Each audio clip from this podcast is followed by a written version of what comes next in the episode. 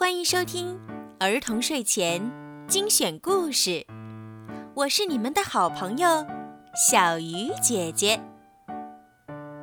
今天，小鱼姐姐要为你们讲什么好听的故事呢？一起来收听吧。不一样的卡梅拉之，我要变成猫。清晨，密西西比河上的嘈杂声此起彼伏。是谁在拍打水面？是谁在高声鸣叫？原来，是皮迪克正在指挥鹈鹕扑灭岸边的大火。加油，朋友们！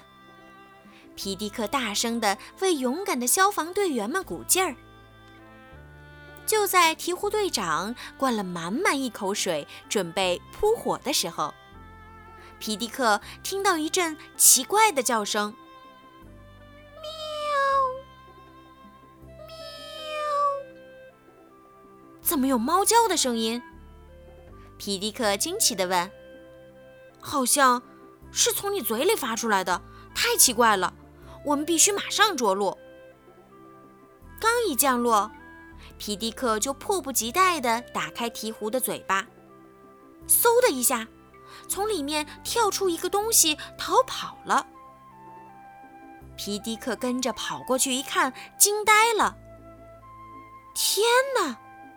他简直不敢相信自己的眼睛。这个紧紧抱住玉兰树树枝的小东西，竟然是长着猫脸的鱼。这时。猫脸鱼反而对皮迪克的沉默有些不耐烦，翻着眼睛说：“瞧够了没有？我不是鱼，我是猫。”皮迪克听后大笑：“，猫？没错，你当然是只猫，长胡子的小猫。你叫什么名字？”布鲁鲁。猫脸鱼得意起来：“你能帮我下来吗？”我有点头晕。幸好皮迪克平时没少做手工活儿，不一会儿他就把猫脸鱼给解救下来了。布鲁鲁刚落地就立刻表示友好，一边用头蹭皮迪克，一边发出呼噜呼噜的声音。皮迪克从没见过一条鱼居然能离水呼吸，还像所有的猫一样在树上练爪子。实在太奇怪了！哎呦，哎呦！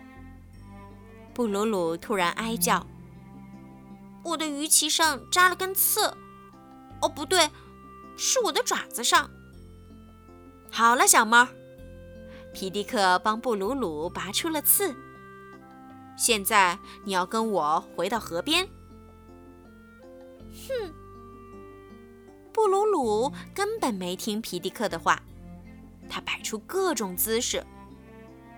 我能用爪子挠耳朵，我能伸懒腰，我还能盘成一团睡觉。嗨，你要不要见识一下密西西比第一捕鸟手的技巧？真不敢相信，你是一条不会游泳的鱼。布鲁鲁有点伤自尊了，他吐出肚子里的水。你知道，猫不喜欢水。皮迪克觉得不能再让它胡闹下去了，说道：“小家伙，你再不回去，父母会担心的。”少管我，我就是一只猫。布鲁鲁生气地说：“我已经长大了，要独立生活，不需要任何人帮助。再见。”说完，他就朝森林深处走去。突然，布鲁鲁感觉灌木丛中有动静，他警觉地问：“是谁在那儿？”一个温柔的声音回答说：“勇敢的小伙子，你猜我是谁？我长着胡子，耳朵尖尖，我还会发出呼噜呼噜的声音，而且我特别喜欢吃鱼。我是谁？我是谁？”我是大野猫，喵。啊，赶快跑！就在布鲁鲁命悬一线的时候，突然一阵红色的龙卷风将他带走了。皮迪克，你真棒！布鲁鲁险些丧命于大野猫的利爪下，好悬呐！他想起来还不禁打个冷战。要是没有你，我就被那个坏家伙生吞了。我想妈妈。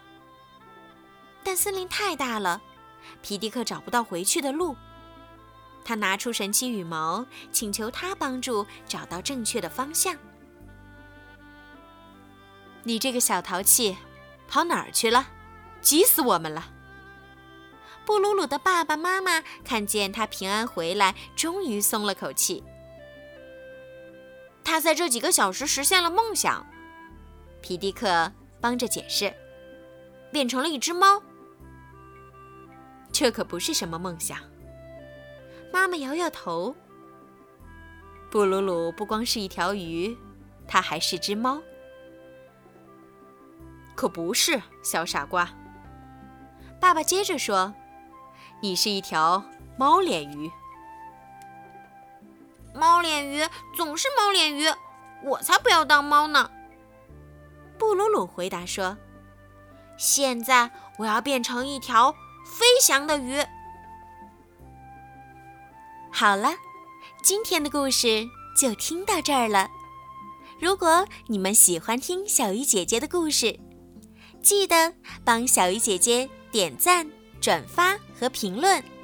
也可以把我的故事分享给你们的好朋友们，一起来收听。